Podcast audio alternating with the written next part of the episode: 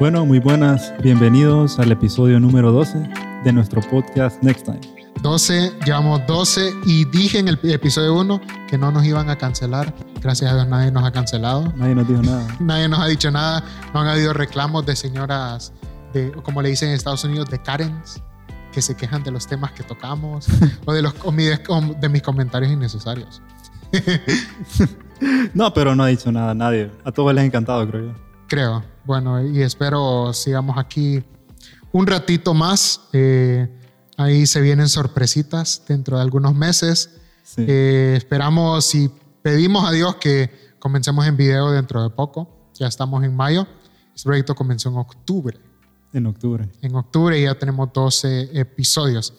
Y ha sido un honor, ya me conocen, soy Yeser. Hola Gilberto, ¿qué onda? Hola Yeser. ¿Cómo va tu semana? Man, todo excelente y más me emocionaste con lo de la la noticia, la ¿no? La noticia que no podemos decir todavía. No puedo decir nada, porque, pero quiero decirlo, ¿sabes? Mi lengua está como que no, aguanto, pero...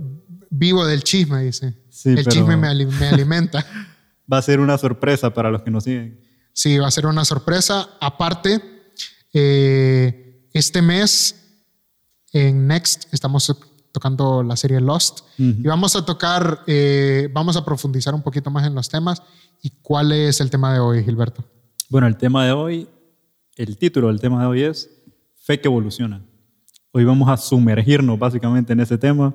Vamos a hacer una reflexión sobre la gracia y en esos momentos en los que Dios parece distante.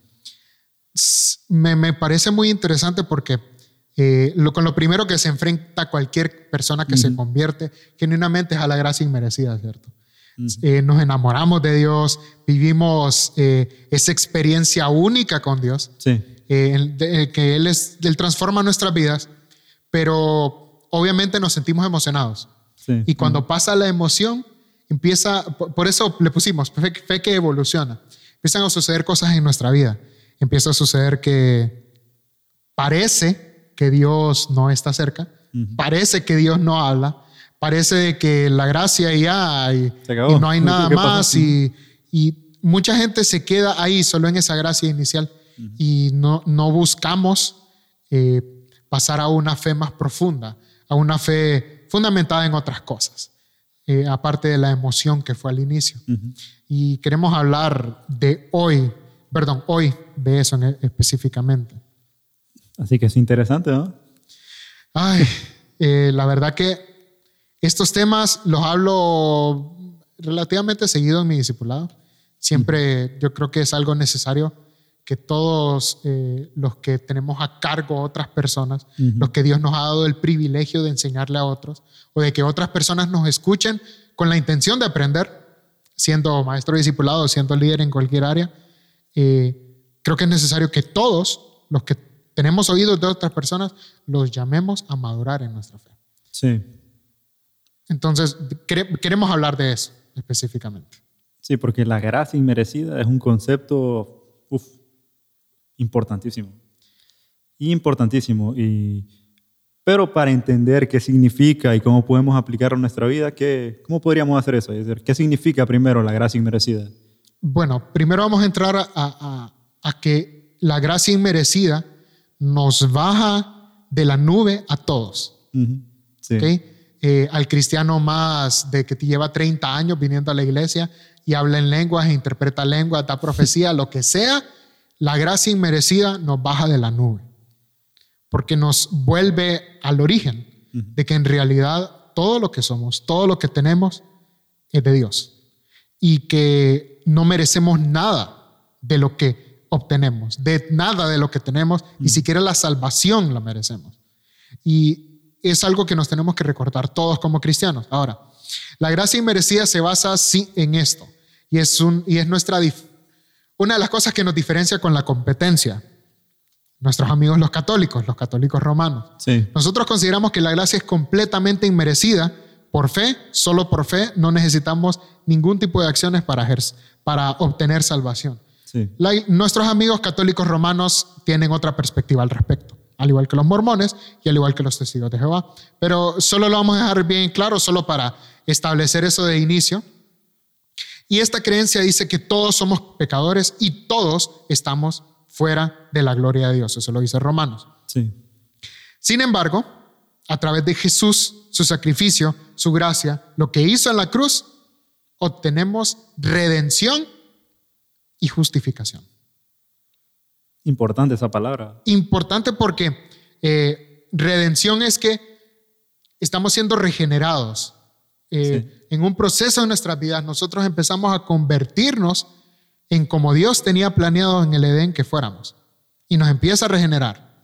Y ahora la justificación, eh, que es un término más correcto para describir el perdón de nuestros pecados, porque nuestros pecados no fueron perdonados porque alguien más pagó el precio. A vos no te perdonaron los pecados, porque Jesús en la cruz sufrió la ira eterna de Dios por tus pecados, vos que sos cristiano. Fíjate que eso es bueno lo que decís, porque se suele escuchar en, en otras prédicas de, no voy a decir quién, pero, pero que se dice lo... Todavía no, todavía no. no. Después, cuando seamos famosos ya vamos a criticar a otros. Se dice lo contrario, ¿verdad? Exacto. Entonces, eh, cuando nosotros entendemos de que no es que Dios se les olvida nuestras faltas, porque no se le olvida. Lo que hace es que otro toma tu lugar y te cambia la perspectiva. Sube aún más alto el sacrificio de Cristo. Que, que, Cristo no murió para que se te perdonara, no. Cristo murió, Cristo recibió todos tus pecados y todos tus pecados fueron cobrados por Cristo. Él pagó el precio. Entonces te cambia la perspectiva. Entonces, la gracia nos da la oportunidad de experimentar una relación restaurada. De nuevo, redención. Somos redimidos. Empezamos un proceso de regeneración en el cual Dios transforma nuestras vidas o empieza el proceso para parecernos a cómo era todo en el Edén. Porque esa es la verdadera intención, llevarnos al Edén de regreso. En el, en el, estudio bíblico que doy con, aquí en jóvenes, yo les recordaba que en Génesis, eh, eh, bueno, el Pentateuco simplemente es, eh, es una imagen de Dios tratando de regresar a su pueblo al Edén. Y el final va a ser eso. Allá el juicio final entonces. La gracia inmerecida significa aceptar que no podemos ganarnos el favor de Dios por nuestros propios esfuerzos, sino que dependemos de, totalmente de su gracia. No hay nada que podamos comprar. Y a través de la gracia somos liberados del peso de nuestros pecados, liberados del peso y podemos vivir una vida transformada por el amor y por el perdón de Dios. En consecuencia de esa gracia. Entonces, vamos a ir a ver versículos rápidamente. Efesios 2, 8 al 9.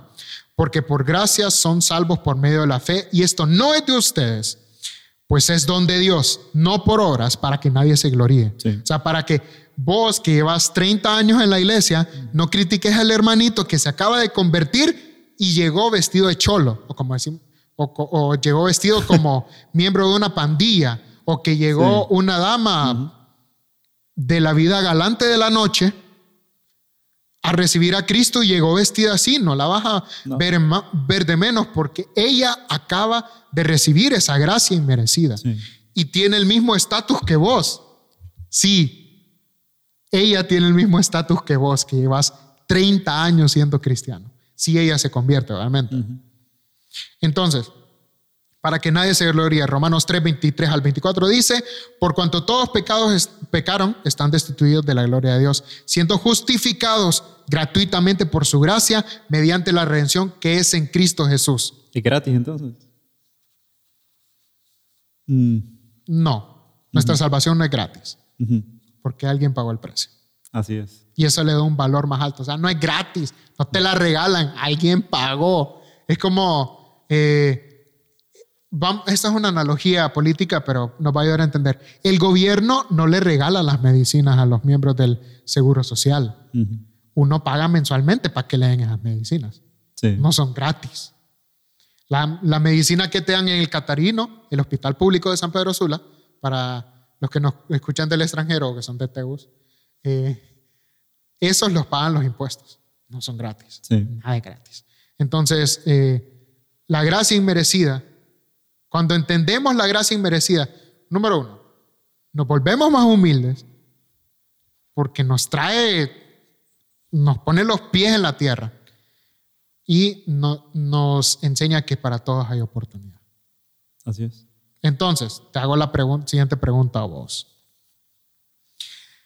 Vivimos ese, esa introducción de vida, Gilberto, sí. en la que te convertís todo es emoción, todos son eh, flores, todo es gloria a Jehová, todo parece estar bien, pero esa emoción inicial empieza a desaparecer.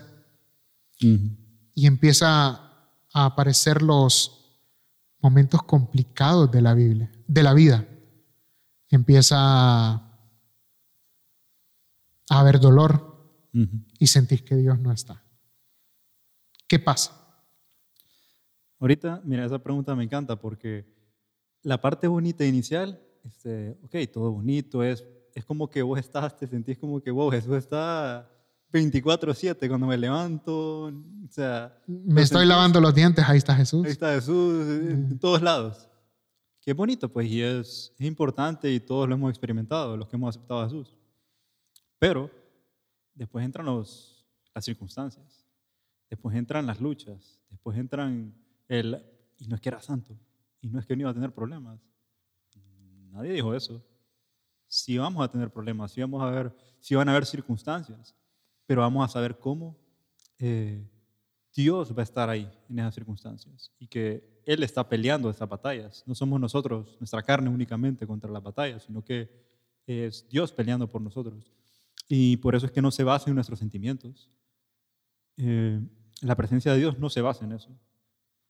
Y aunque no lo podamos escuchar con nuestros sentidos, eh, Él está ahí y se revela en muchas maneras. Porque a mí me da risa porque eh, al inicio, cuando yo empezaba, era como que yo escuchaba a la gente y veía mensajes y todo. Ah, Dios me dijo esto. Y yo decía, ¿y, cómo se lo dijo? ¿Cómo se lo dijo? O sea, y no entendía eso. Era como un concepto bien extraño en mi fe cuando estaba dando los, los pequeños pasos de bebé que uno da al inicio. Y no lo comprendía, pero ya a comprender de que es más fácil de lo que parece, porque aún así que Él no nos hable como hacía con Adán y Eva al inicio, que estaba, estaban nuestros sentidos y todo, si nos habla a través de su palabra. Nos puede hablar a través de canciones también. No es como que, oh, lo primordial, que, oh, en una canción ya, porque, pero hay canciones que tienen, que tienen buen mensaje también. Y muy buen contenido, que muy es buen contenido. Eh, escucharlas para acercarnos a Dios, porque nos recuerdan una realidad bíblica pero no depender de ellos. Cierro paréntesis. No, es importante eso que decís porque Dios nos habla a través de su palabra y punto. Eso debe ser lo primordial. Pero sí hay otras posibilidades que nos pueda hablar a través de las personas, a través de un mensaje de algún pastor, algún orador, eh, y a través de canciones también. Pero es como que no lo comprendía. Lo primordial es la palabra. Yo hablo con Dios así normal y Él me responde a través de su palabra. Es así de claro. Y tenemos que buscarlo a través de la oración. Esa es otra cosa, a través de la oración y la lectura. Me gusta bastante un... Bueno, a mí me encanta Salmos, porque es como que yo cuando me siento, cuando yo me siento con dolor y me siento con, con esa ganas de, Dios, este... De tirar la toalla. Quiero tirar la toalla, me voy a Salmos. Me encanta porque bueno, los que, han, los que han leído Salmos y conocen la historia del rey David, todo lo que él pasó, no lo típico de David y Goliat, ¿verdad? De que, oh sí, David, que es importante, que lo primero que nos enseñan, ¿verdad? Lo que David y Goliat, lo valiente que fue David, la fe de David, pero no vieron la otra cara, tal vez, de lo que falló y el dolor que él sentía. Y me gusta el Salmos eh, que se encuentra en capítulo 13, versículo 1 y 2, que dice, ¿Hasta cuándo, Señor? ¿Me olvidarás para siempre? ¿Hasta cuándo me esconderás tu rostro? le dice. ¿Hasta cuándo he de poner consejos en mi alma con tristezas en mi corazón cada día? Y no es que tenemos que sentir el amor de Dios todos los días. Digo yo. Eso decía la señora cristiana del barrio. Y este salmo refleja eh, los sentimientos de una persona que está experimentando esa sensación de que Dios ha escondido, que Dios está lejos. Y es cuando de verdad se prueba la fe. Ahí es cuando se prueba. O no está cerca entre comillas, ¿verdad? vamos a explicar un poquito más de eso. Y esto me gusta porque, eh, bueno, el salmista sigue, ¿verdad? Es como que al, al, principio le dice a Dios todo lo que está, toda la carga que él siente, pero después viene y cambia de tono. Cambia de tono porque a medida que, que David, David está eh, expresando el dolor que siente, que no lo siente cerca de Dios, eh, al mismo tiempo expresa su confianza a Él. Aunque no ve en el momento la situación como Dios la ve, pero demuestra su seguridad en su confianza hacia Él. Y me gusta lo que dice después en el capítulo 13, versículo del 3 al 6, que dice, mira, respóndeme, Señor Dios mío, ilumina mis ojos, no sea que me duerma en la muerte, no sea que mi enemigo diga, lo he vencido, ni que mis adversarios se alegren cuando yo caiga. Pero yo en tu gran amor confío, mi corazón se alegra en tu salvación.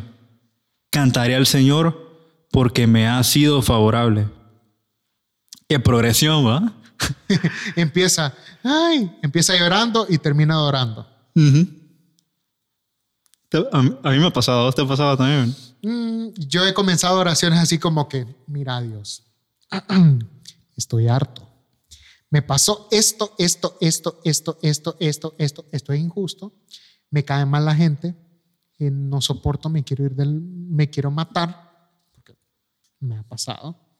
Eh, pero al final digo, respiro y recuerdo, es algo que vamos a hablar después, recuerdo la palabra de Dios. Sí. Recuerdo lo que Él, lo que él hace por mí. Recuerdo las palabras que me han dicho gente que me ama. Recuerdo lo que Él ha hecho por mí en el pasado. Y, ahí me afirmo. Lo mismo hacía eh, David. Sí. Cantaré al Señor porque me ha sido favorable. Él ha sido favorable toda la vida. Entonces creo que es bien importante eh, entender que sí, le puedes reclamar a Dios, te vas a sentir así muchas veces y va a ser parte de la vida. Y es interesante lo que mencionas porque no es que, es cierto, está la parte hermosa inicial, pero estamos en esta tierra, pues estamos, el mundo es un mundo quebrantado, es un mundo donde hay dolor, no podemos evitarlo, aunque queramos vivir en una burbuja. No sé si has visto como esas personas que se preparan como para apocalipsis, que hablando de terremotos y eso, ¿no te acuerdas de 2012? Sí, el ah, compita que estaba en Yellowstone. Ajá, sí. que había un man que compró y se metió como en una cápsula para... Estaba tan... como que quería estar ahí encapsulado. una serie más reciente, The Last of Us. Ajá. Hay un episodio que hay un caballero que tenía preparado su casa como un búnker. Y puso rejas y todo. Y tristemente la cultura nos pasa gritando a nosotros los jóvenes. Sí tenés que evitar el dolor. Hay que evitar el dolor a toda costa. Pero y cuando sienten el más mínimo eh, percepción de que viene el dolor, nos caemos a pedazos. Y no digo, lo digo, nos caemos porque así es, así somos. Así nos está pasando a todos. Sí. Y es importante saber de que el dolor, o sea, es parte de la vida, es necesario pero la diferencia es cómo afrontamos ese dolor. Y por eso me encanta David que demuestra que su consuelo es Dios, que su fortaleza es Dios, incluso en momentos de dificultad, donde pareciese que no está, pero Dios está ahí. Y una frase de C.S. Lewis, ah, para terminar aquí la sección. Dios susurra y habla a la conciencia a través del placer pero le grita mediante el dolor. El dolor es su megáfono para despertar a un mundo adormecido. Me encanta ese quote. Es uno de los quotes que tengo como que calcado en así ahí que, me recuerdan eso, pues. Exacto. Es no, Luis era es un quote que me encanta y es una de las sensaciones que que en la vida sentimos tantas sensaciones y cuando hay dolor es como ¿por qué? ¿Por qué? Pero quería preguntarte, este, ¿cómo podemos distinguir en eso? Pues distinguir entre las sensaciones de que Dios está distante y la realidad de su presencia en nuestras vidas. ¿Cómo podemos distinguir, ok, aquí está, Dios está distante ahorita o ah, cuando es que siento que está presente conmigo? ¿Solo cuando vengo a la iglesia? O... Cuando las cosas parecen estar bien. es, es, complicado porque una realidad eh, que nos, por lo menos en Latinoamérica, se nos ha dicho que los cristianos no podemos estar tristes. Y es una de las mayores tonterías que puede existir. Por ejemplo, yo vi un caso, y no voy a mencionar nombres ni nada por el estilo, vi un caso de una mujer que su esposo, el pastor, falleció. Y pasó un, un caballero que se hacía llamar apóstol mm. a, en una pequeña iglesia, en una pequeña ciudad aquí en cerca de San Pedro Sula. Yo estaba en ese velorio y sube al escenario y le dice, y le dice a la pobre mujer doliente, Maritza, ¿por qué está llorando? Y yo, ¿y este? ¿Y este qué? Entonces, como, como, como, como cultura latinoamericana, primero tenemos que afirmar que el cristiano sí puede estar triste pero el cristiano no puede vivir en tristeza. Sí, buena diferenciación. Diferenciación importante. Obviamente no estamos tomando en cuenta los casos de depresión, porque eso ya es una enfermedad, es algo muy distinto, pero una persona que vive triste por todo, que no hay gozo en ella, que hay amargura, es algo muy diferente. Sí. Ahora entonces, como cristianos tenemos que saber distinguir entre nuestras emociones, nuestras circunstancias y la verdad. Porque nuestras emociones cambian. Hay días que yo no siento, yo no siento ir a trabajar, por ejemplo. Hay días que no me dan ganas de trabajar, hay días que no me dan ganas de ir a la universidad, hay días que no me dan ganas de atender a mi mamá, hay días que no me dan ganas de, de hacer muchas cosas. Pero no se trata de lo que siento, sino de las convicciones que tengo. Ahora, entonces, ¿qué cosas nos ayudan a afirmarnos de que Dios nunca está lejos? Yo sé que vas a sentir de que Dios está lejos. Lo vas a sentir. Pero tiene que haber una verdad dentro de vos, una convicción real. Esto lo que dice la palabra de Dios. La palabra de Dios nos transforma. Es el medio de transformación tu medio de transformación no es eh, escuchar prédicas, aunque sí, a veces nos ayudan. Tu medio de transformación no es tocar en el ministerio de alabanzas. Tu, tu, medio de transformación no es venir a la iglesia todos los domingos. Tu medio de transformación no es escuchar solo Hilson.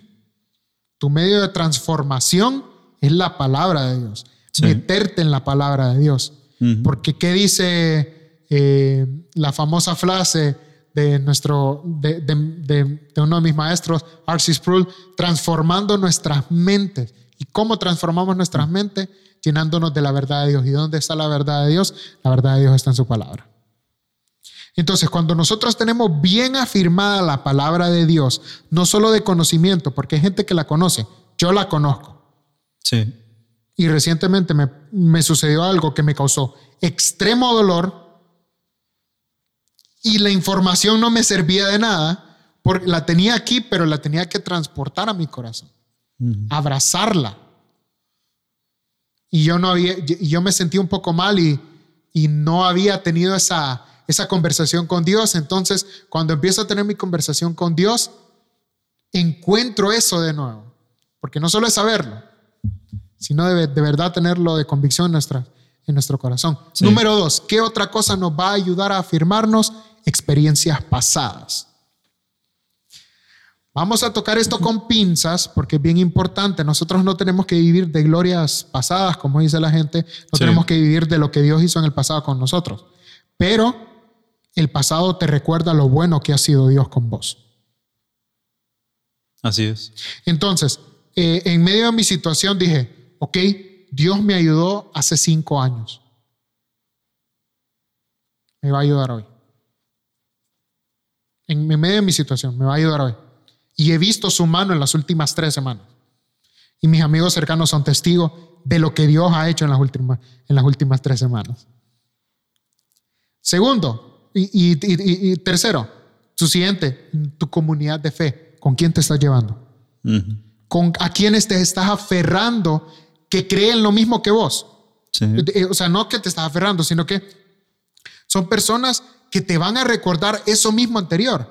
Personas que te van a ayudar. Personas que, por ejemplo, cuando estaba en el hospital, eh, en contexto, mi madre se enfermó. Cuando estaba en el hospital, yo no ocupaba que llegara alguien a recordarme lo que decía Romanos 8, 28, que todas las cosas ayudan a mí. Yo le iba a pegar un bombazo en la cabeza a alguien si me llegaba diciendo esas tonteras. Yo ocupaba a alguien que me sacara de ahí y me llevara a comer estelinas.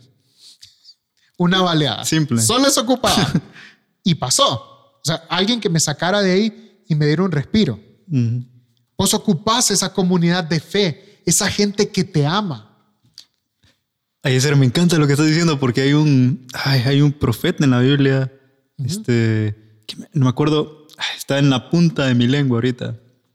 Elías, creo que era así, Elías, que él también se sintió así bien decaído. Y recuerdo que Dios, él estaba en una depresión, eh, entrando ya como en un paréntesis, ¿verdad? Y que recuerdo que Isabel lo quería matar a él.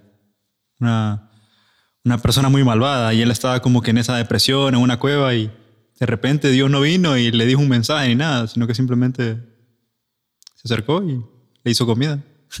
le hizo comida. Y le hizo comida, le recordó que habían profetas sí.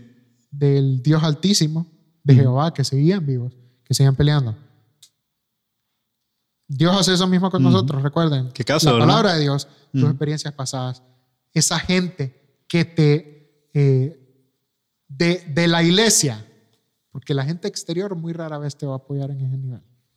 Muy rara vez. No estamos cerrando la posibilidad. Número cuatro, oración y comunión personal. ¿Cómo vas a responder? ¿Cómo vas a encontrar una respuesta a Dios si ni siquiera oras y tenés comunión con Él? Sí. Y número cinco, eh, ver y buscar los frutos del Espíritu.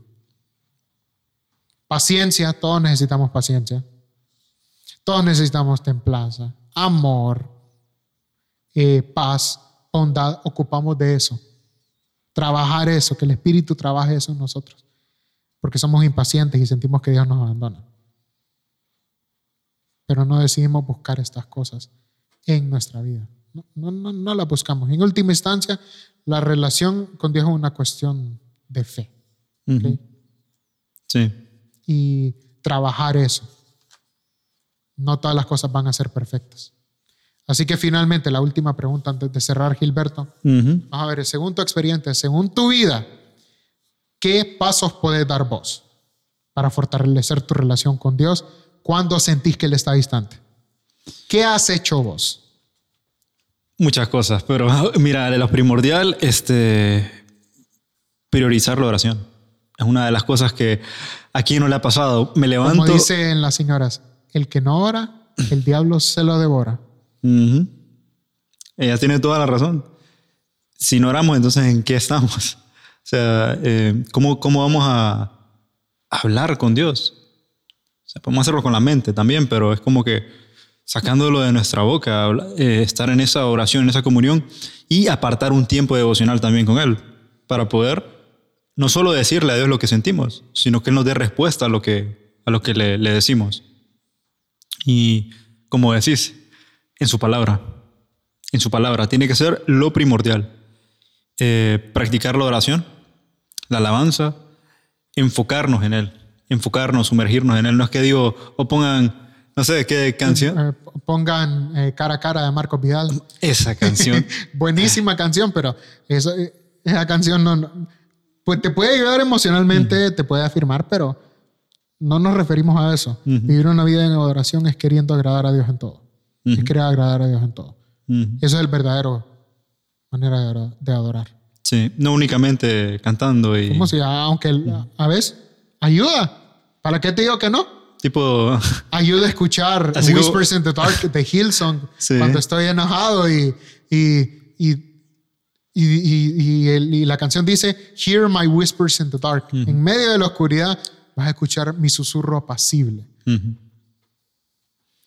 Y bueno, conectarnos también con otros creyentes, así como has mencionado, que la comunidad de fe es súper importante.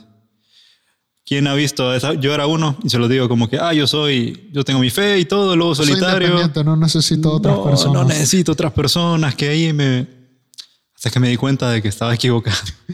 Sí. Jesús ha dejado su cuerpo. O sea, todos somos el cuerpo de Cristo y necesitamos esa comunión y es esencial. Exacto. Te voy a decir otra. El ayuno. El ayuno. No saben lo valioso que es el ayuno, jóvenes. El ayuno es, y no necesariamente es de comida, pero yo recomiendo la comida porque es algo esencial para todos nosotros. Dejar algo para, para enfocarte en Dios, para que Dios te hable, o sea, para eh, dejar eso para matar a tu carne. Sí. Y una de las cosas que todos los seres humanos hacemos de manera continua es la oración. Perdón, es comer.